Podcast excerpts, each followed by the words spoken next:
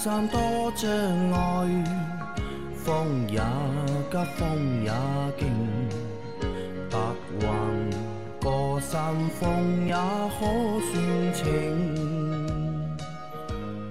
莫说水中多变幻，养生修车乐趣多，开车用车没烦恼。大家好，欢迎收听老秦汽修杂谈，是老秦。大家好，我是老秦的小工杨磊。大家好，我是阿 Q。好，我们今天的节目接着昨天继续。第一个问题，三位好，我想问一下阿 Q，买新车的时候有没有什么砍价技巧？记得我买车的时候，销售怎么算都是降不下去，把送的六次保养都按一次两百元算在优惠里了，对吧？最后还找来了经理给降价一千元，说好送全车膜，结果是白色的，想贴黑膜需要加钱一千元，最后也没有贴，这算不算套路？最后开票价还比实际多开了三千元，全款车保险可以不在店里上吧？总都是之前谈好的，感觉不上有点不好意思。总体感觉就是，只要是当时没有想到的，四 S 店是不会主动告诉你，你当时不问明白，也不知道给你整个整出个啥。还烦请阿 Q 说一下如何避坑，都有啥坑？比如送白膜啊，谢谢啊。怎么样在买车的过程当中砍价，对吧？或者是避坑？问一下阿 Q，对吧？你问阿 Q 就问对人了，对吧？阿 Q 就专门做这个事情的。专门就是坑别人的。啊，肯定不是的，你那个说错了，你不要这样说。是我们要买车都找阿 Q，对吧？让阿 Q 帮我们去问价格，让阿 Q 帮我们去砍价格。阿 Q 在这个上事情上面把握的还是蛮好的。那个这么说吧，那个先说你这个算不算套路啊？如果说是送的送膜，结果是白的膜，那我理解的话是透明膜吧？嗯，透明膜，透明膜的话，如果说要让你贴黑的加一千块钱，这个我不知道它磨是什么磨啊，但这个肯定是属于套路的一种，这个逃不掉的。然后呢，把六次保养的都按照一次两百就存在优惠里面，也算一个套路。然后呢，关键是什么呢？我有句话没理解啊，那个最后开票价还比实际多开了三千块钱。嗯，那是指什么呢？是指你的，比如说你车是十万，嗯，他给你开了十万三，还是开了九万七那？肯定是当中多增项了嘛，多增增肯定是当当中多了增项嘛。对，那可能说是把什么呢？把你应该车价里优惠的金额开到了别的，比如说装潢啊、服务费里头去了，那这个是有可能性在的。那么首先呢，这个套路还是蛮深的。然后再说说话，你怎么样去避免所谓的这么多一些坑啊？现在买车的话呢，无非就是裸车价，购置税逃不掉的，嗯，保险呢给你给一个预预估的。当然呢，你第一年买保险的话呢，在 4S 店买跟在外头买差价会有一些，但是不会像以前这么多了。对吧？这个是一项，然后的话呢，就会有很多的一些服务费，比如说上牌费、上牌费、出库费，出库费，然后还有一个服务费会有时候会单独说的，对吧？然后让你再买一个装潢包，然后的话呢，如果贷款的话呢，现在牛了，然后 BBA 里面的话呢，奔驰不敢收了，但是宝马呢、奥迪啊还是会收一些我们的自主新兴品牌，包括国内的一个、二个照样收。还有贷款服务费，那以上的话呢，基本上就是这么一些费用，能砍的价格，车价是一部分，对吧？然后的话呢，那个服务费，然后装潢费，还有什么贷款手续费，这个是也是一个大头。那大概怎么样一个逻辑关系啊？你先让他报个价，报完价之后嘛，那你也就跟他很坦明的说，你家店是我比过的第三家店了，对吧？这两天我就要定，你们谁价格便宜，谁价格合适，来，你写你把单子给我，车价。别人家给我多少钱写一下，对吧？购置税你也不用管，保险你也不用管，该多少钱就多多少钱，这个你也控制不了，对吧？反正多退少少补的。服务费，他哪怕写一千，你也说贵了，别人那家店我谈到五百，装装潢费啊，没的，对吧？都没的。什么贷款手续费没关系啊，你写在合你写在合同里面，你敢说我就敢给，你去申你去申你去申请一下。价格能能做吧？能做。你告诉我车子是什么样一个库龄的，那个我要的颜色有没有？然后是库存车还是新新车？你先带我去验车，车验完之后，你去申请价价格，没没问题，我决定。你再把这个问题抛给销售，销售的话呢会感觉你确实已经比过了，对吧？也跑过三家店了，四家店了，价格已经很了解了。那一般的话呢，在这种环节情况下，他也不敢怎么样去给你挖一些套路。那当然肯定会跟你绕，多买一些装潢啊，多买一些怎么样的，这个看品牌的，还是按照这一个原则，把你感觉的东西说给他听，哪怕你要的价格是离谱的也没关系，先报嘛，报完之后再谈嘛，再慢慢磨，磨完之后，最终找一个理由能脱身。小兄弟啊，还是不诚心啊！你既然这样吧，你带我车也看了，对吧？工作也做了，服务也挺好的，我呢再比比看，对吧？总归买个车也大事情，反正就这两天吧，你价格能便宜，你再跟我说嘛。还是把价格问题抛在前面，之后呢，当天也不要定，回去冷个销售两两三天，他总归总归会以种种理由跟你说搞活动啊、抽奖啊，怎么样、啊？骗过去对吧把你再骗过去，那个时候呢，就是你占上风了啊。就心理上要占优势，对吧？对就买车的过程当中，就是你要记住你是买家，买家是大于 卖家的，对吧？你要有这个心理的优势，对吧？一旦但是如果你给我你急吼吼的，对吧？你急着想要车，那你可能只能被宰了。那其实阿 Q 说的是一个点呢，还有一个点是这样，叫大家先搞清楚一件事情啊，就是四 S 店赚的到底是什么钱？四 S 店在卖车的过程当中，他能赚到的钱有哪几部分？那么大家去把这个问题想清楚之后啊，那我觉得就很多事情就简单了嘛，对吧？那 4S 店能够赚的钱，无非就是第一是这台车的差价，因为他从厂家把这个车批发过来，因为他拿的是批发价，然后有一个零售价卖给你，因为当中可能会有折扣，可能没有折扣，对吧？那车本身会有一个差价，但目前我们看呢，好像能够赚到这个差价的四 S 店好像并不多，因为现在车都有折扣嘛，对吧？即使他从厂家那里拿个车，比如说拿个八折，对吧？他可能现在这个车零售的话，他也要打个八折。那理论上，这个车上面他不一定能够赚到钱。那这车这个是一块，那可如果他能够赚到，那这一块也是一块钱。那除了这个之外呢，就像阿 Q 前面说的，各种各样的，其实呢，各种各样的服务费，车价这一块的一个利润占比呢，其实并不是很高。当然啊，我指的这个利润不是很高的话呢，还是指一些呃普遍来说啊四五十万、五十万以下的车，嗯，车价占比的话，它这个利润点其实并不是很高。除了雷克萨斯以外，其实还有什么品牌？现在的一些当红的国产品牌，呃比如长城啊、坦克啊，然后甚至于说吉利的一些车型，就所有的原价卖的一些车型，它的利润空间就车价这一块已经算很不错了。如果说现在是优惠金额已经超过它车百百分之十、百分之十以上的，它的车价利润基本上来说就是进多少钱卖多少钱，甚至于说会贴一部分钱进去来卖，拿最终的完成指标的一个奖励。嗯，那然后的话呢，利润点最大的在哪里呢？其实就是装潢跟服务费。服务费的话呢，一上牌费，二服务费，三什么出库费，那个贷款手续费，其实这个都是它的利润的一个重重点。那要砍的话呢，就砍这一块。对的啊，而且在想清楚之后，对吧？我们就和销售玩心理嘛，嗯，对吧？那么谁心理更强大，对吧？谁可能最后占的优势啊，或者销到最后，我觉得啊，很多事情啊不要去跟他绕，那绕到最后呢，你自己头晕了呃自己绕进去了，对啊，你把自己绕进去了，很简单的，你就跟他说，你帮我算一下，我这辆车落地多少钱？嗯，哪家落地价最低的，你跟哪家买？或者算好之后，你给他一个价格，能做的你哎，你说车价没用的呀，呃然后套路多嗯了，这个费用那个费用，我们就说落地价。嗯，啊，这我个不是一直这个车我上路多少钱？嗯哪家最低我跟谁买？那他最近又有动心要买车嘛，然后的话呢，这个预算范围差了会比较大。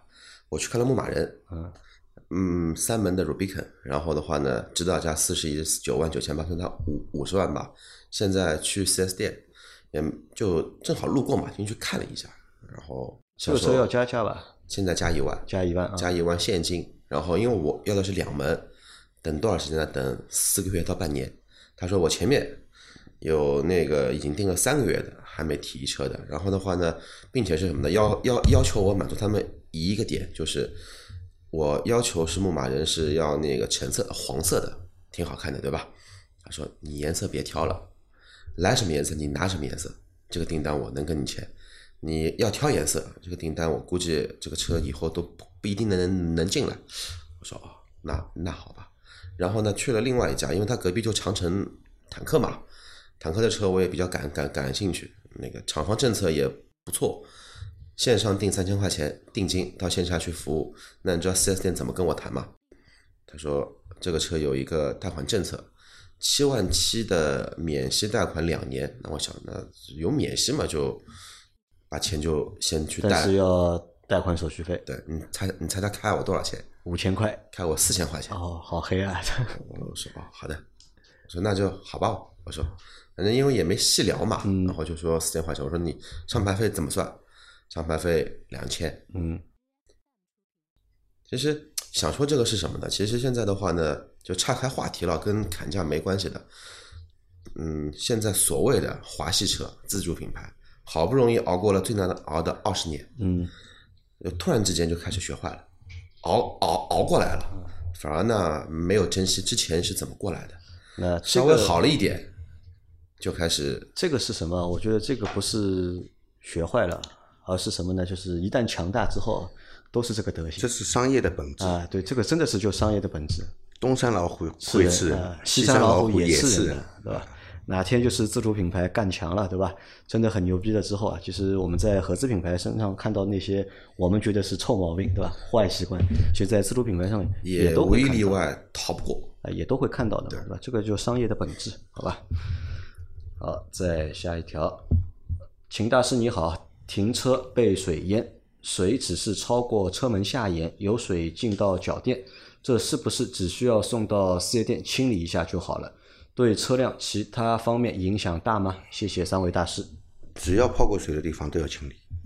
只要泡过水的地方全部要清理。对，啊其实这个不是说到脚垫送到四 S 店清理就行了，其实这个差不多的问题啊，上周有回答过一次。嗯，那位听众是天窗漏水，地毯上面有一些湿嘛，嗯，一样的内饰板处理方式是一样的全部都拆干净、晒干，就过两天不是又进大伏了嘛，嗯就晒死晒晒个一个礼拜，把你的车下的地毯完全晒到干透为止，再装车回去。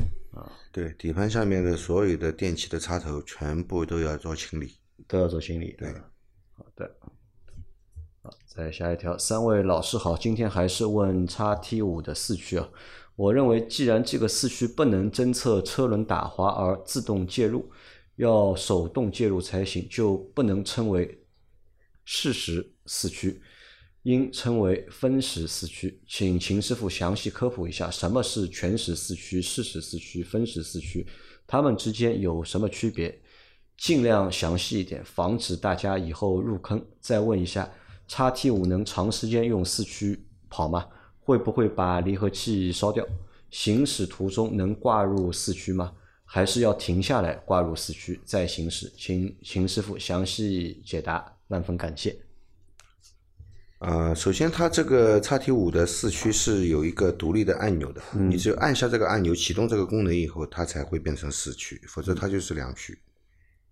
啊，那么为什么要这么干呢？它给你一个全时四驱的，嗯，你要说油耗大，而且通用现在就是要消除市场上对它的车子是一个油老虎的这样一个通用有两个帽子嘛，对吧？一个帽子是油老虎，对吧？还有一个帽子是变速箱不好。啊，那么它要消除掉这样一个概念，嗯，对吧？那么为了降低油耗啊，所以它给了你一个开关，当你需要四驱的时候，你就用四驱；你不需要四驱的时候，你可以关闭，这样可以节省燃油，降低油耗，对吧？呃，我认为他这样做没有错，啊，他这样做没有错。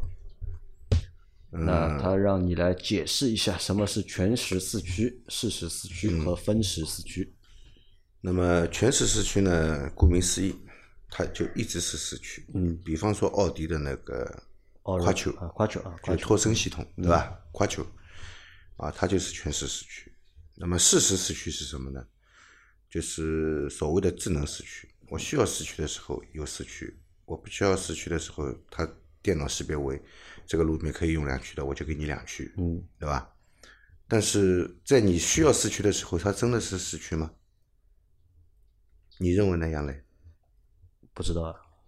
我告诉你，当你需要四驱的时候，它是给你四驱的。嗯。但是你这个四驱的需要四驱的路面到达一定长度以后啊，啊，它又变两驱了。啊、因为它这个分动箱会过热的，啊，它要保护的就变两驱了。嗯你这个时候想要四驱，它都不给你。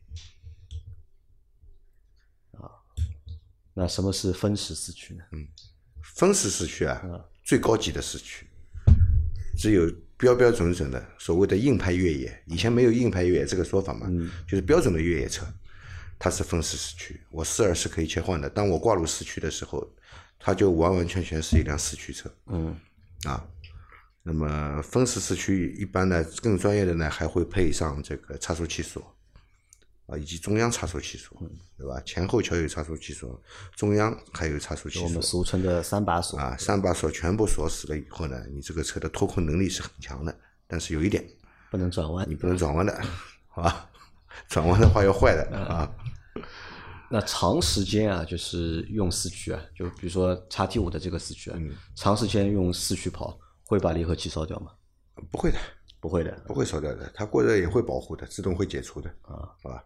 那在行驶的过程当中，能够挂入四驱吗？可以挂，可以挂，对，没有问题的。自由切换。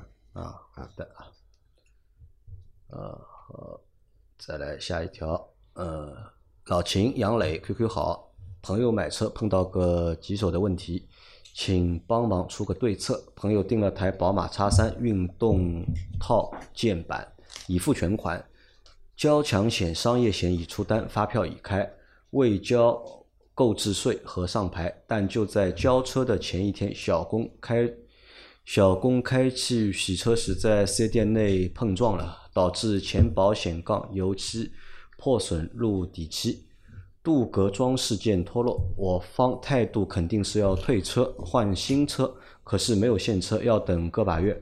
四 S 店的态度极力希望我们接受这辆车，赔偿两万现金，并把坏的保险杠换新，另外赠送三年整车延保，价值一万九千元。啊，一万九千八，我们该如何选择？请帮忙分析一下啊，这个是一个很尴尬的问题啊。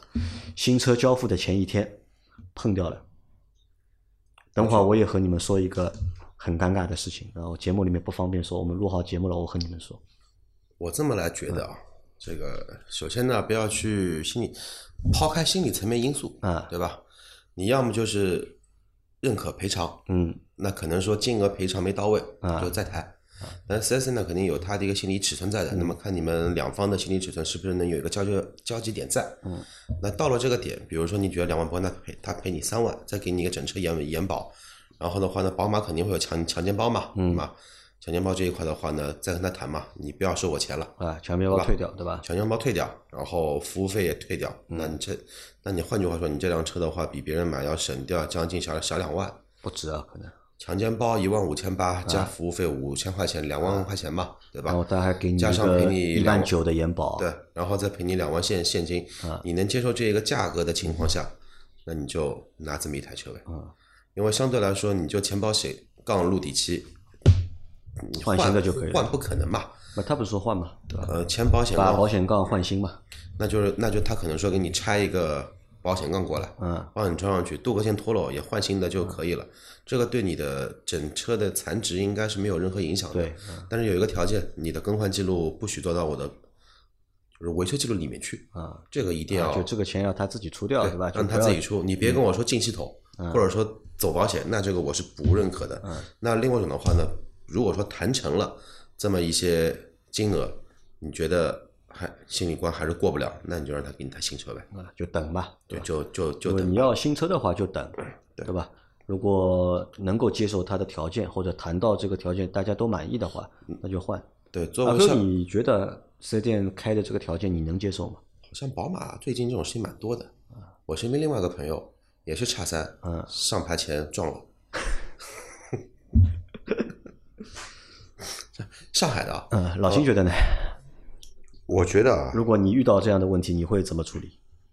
我会怎么处理啊？嗯，我本来花钱是买个新车，对，现在你给我撞了，嗯。是我在提车之前，嗯，你等于买了个自损车给我，对，嗯，对吧？嗯。按照自损车的价格，按照自损车的价格啊就可以谈，对吧？可以谈，我我买自损车，你也是给我修复好以后卖给我的嘛，嗯。但是价钱价格你按照自损车的价格，嗯。自损车呢至少至少是打八折至少打八折。啊，要看自损的严重程度，嗯吧？至少是打八折的，也就是说你最起码可以打八折。嗯打八折谈得到啊？我觉得谈得到啊。宝马肯定谈不到。自损打八折的话，看你自损在哪里啊？你保险杠自损这个东东东西，就要现在来说，对吧？大家消消费的维权能力变强了之后，这个东东西就可能打不了门保。你之前的话，你早个五年七年，全部打门保的。因为其实这个车能够拿，对吧？就碰掉就碰掉了，车是可以拿就是但是谈一赔个价格嘛。这个赔偿谈到位了就可以拿。其实再换句话说，现在的话，很多 4S 店它都会有这么一个情况会出现。消费者一旦选择退车的话，那这个车还是要得再卖。嗯，那在卖的过程中，这一台车就是自损车了。就是会跟你讲清楚这台车哪里更换过，哪里喷过油漆，然后的话呢，一般会比正常的新车也就便宜个两万来块钱。然后你看你是不是想贪这个小便宜嘛？嗯对吧？那有些人在意，有些人不在意，啊，所以就这个就是每个人心理接受度不一样。嗯，那如果说你不接受这一个现状，要等新生的话呢，一定要跟他再谈一个东西，这两个月的代步车，对的，要么你要么你提供给我，嗯，要么你按照同级别的车你给我租一台，嗯，或者说我或者说我我我来租，嗯，你你把钱赔给我，嗯，这个也是你要提出来的。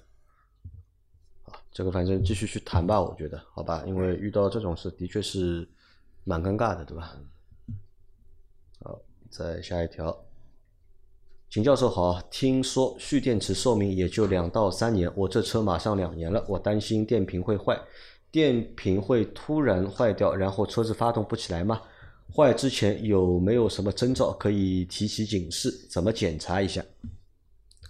电瓶坏之前会不会有征兆？最简单的征兆就是，车停一个晚上，第二天上班起来，你发现，哎，这个电瓶这个打火呢不是那么干脆，嗯有一些拖沓，嗯像得了前列腺炎一样，对吧？比较拖沓一些。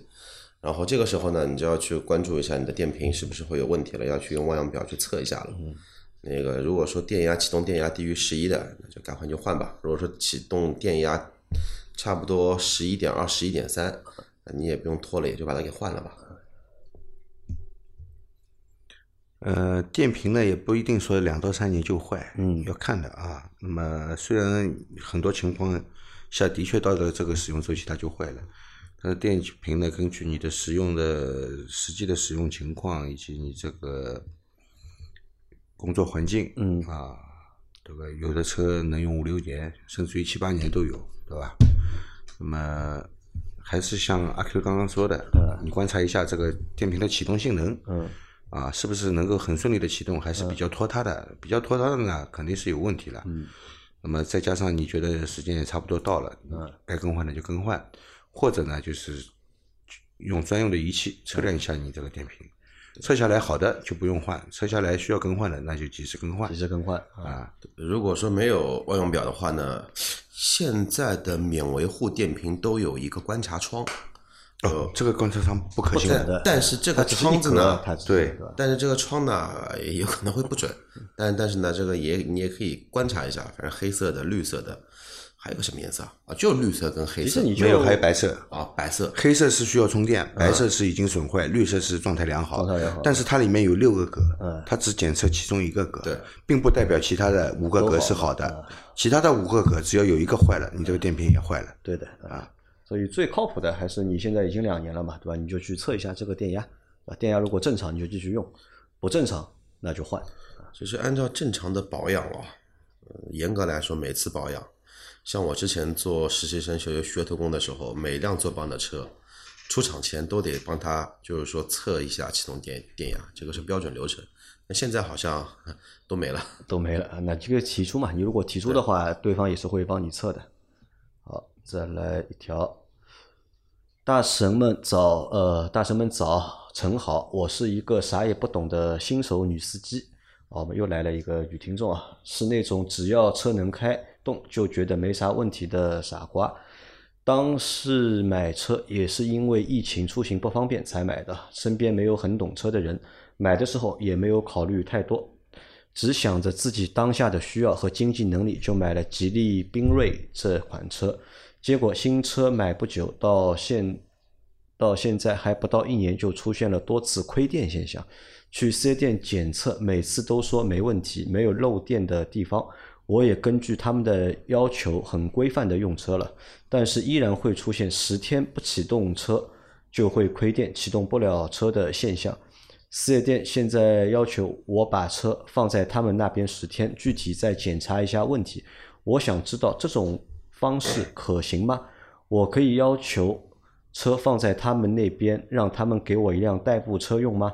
这样的问题我怎么解决比较好？求大神们给点建议。先谢谢啊，一个女司机对吧？她遇到的什么问题呢？就是这个车啊，放十天就没电了，对吧？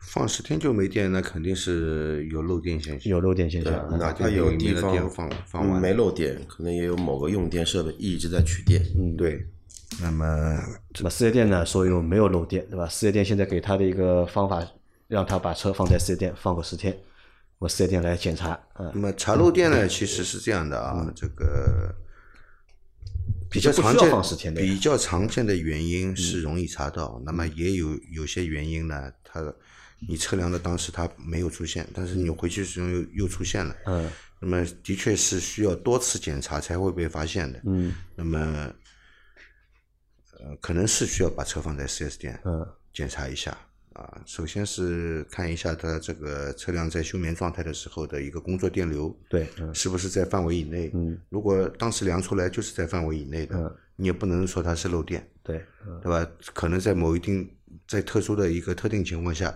它会出现漏电现象，这的确是要时间去排除的。那么四 S 店跟你说让让你把车放在四 S 店，嗯，放个十天，让他们去检查，我觉得这个要求也也不过分嗯啊，是，但是你可以跟 4S 店说，嗯，我这十天没有车啊，开，我这十天没有车开，对吧？你应该提供一辆代步车给我，嗯因为你不是小修。你说今天我放在这里，明天我就可以来拿车的，嗯那我自己克服一下出行问题。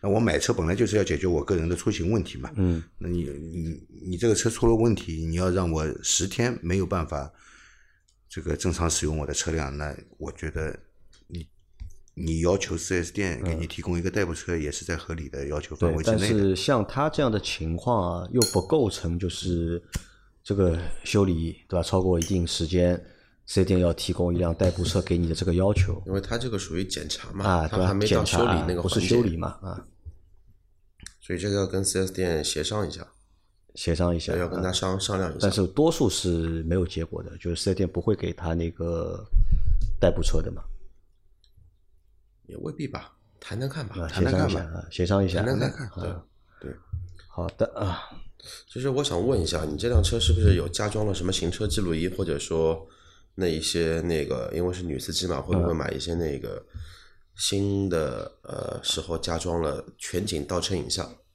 因为现在的全景倒车影像，特别是那些后期加装的，嗯，它会有有一个功能，跟特斯拉的那个哨兵模式一样，啊，就自动监测？你熄火之后，它也会一直工作作。嗯对这个东西的话，其实耗电量，你说大吧，嗯也不大；那你说小吧，你停个十天车不动，它肯定也会没电。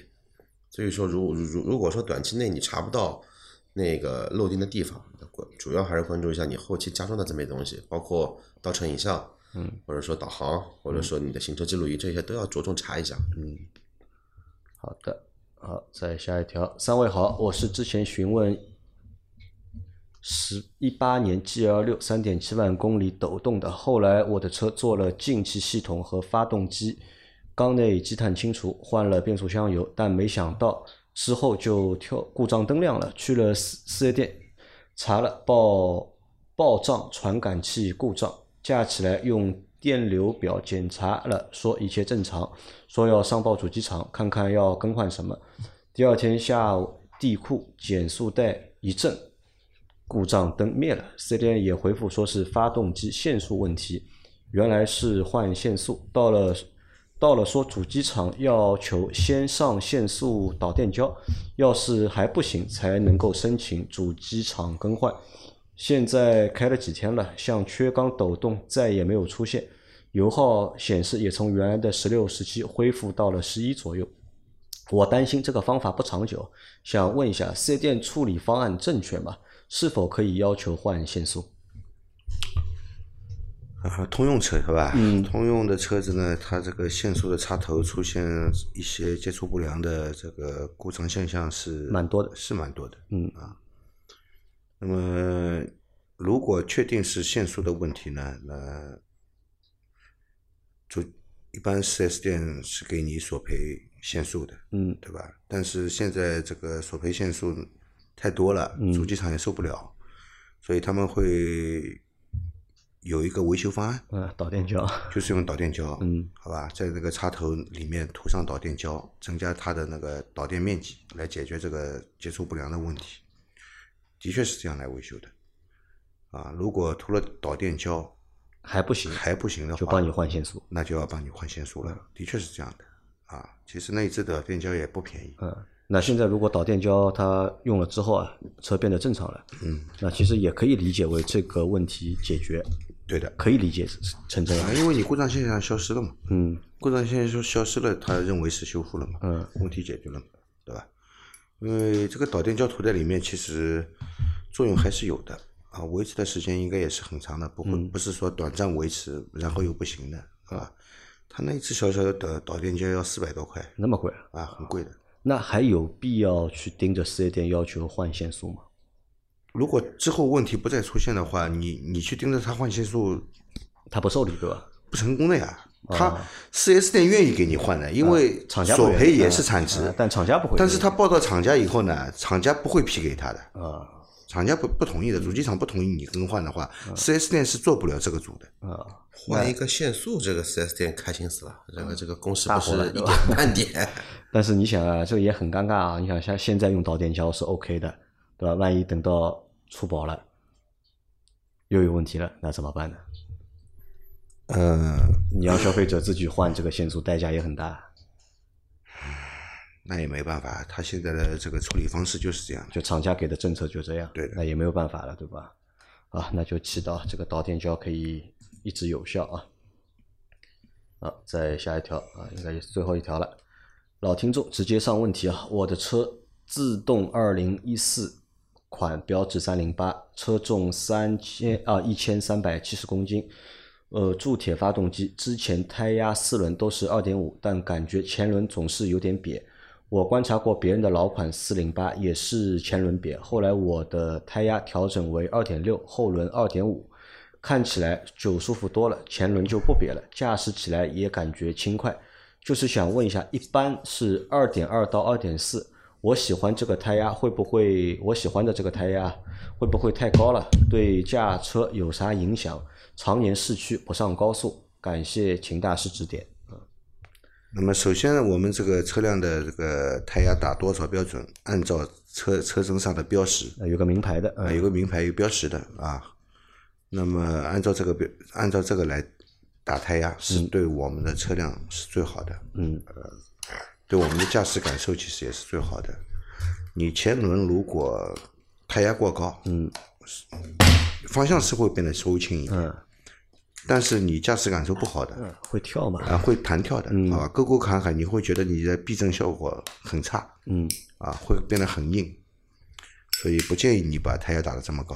另外啊，后轮跟前轮的胎压打到一样的，肯定是全轮扁，因为你这个是前驱车，对，发动机、变速箱全部在前面，前面的重量大，那么轮胎肯定看上去跟后轮的轮胎是不一样的，会有点扁的。受的重量不一样。啊，除非你这辆车是后置后驱，嗯，是吧？那么前轮就不会比后轮扁了。好，嗯，那其实不建议你这样啊，还是尽量就是要按照这台车的要求，对打多少你打多少，对，好吧？那我们今天的这期节目也就先到这里。大家有任何关于养车、用车、修车的问题，可以留言在我们节目最新一期的下方，我们会在下周的节目里面一一给大家解答。明天是星期六，还会有一期西米会员的专享节目。那在这里啊，我和大家说一下，因为最近我看到有好多小伙伴也都买了西米的那个会员卡，就是买西米会员卡的小伙伴，你们可以微信上面叫我一下啊，因为你们买西米会员卡，我可以送一些那个喜马拉雅的那个就是 VIP 的账号给大家。如果你买过卡了，就来找我，我会给你相应的时间的 VIP 的那个账号的兑换码，好吧？那我们明天再见，拜拜。拜拜拜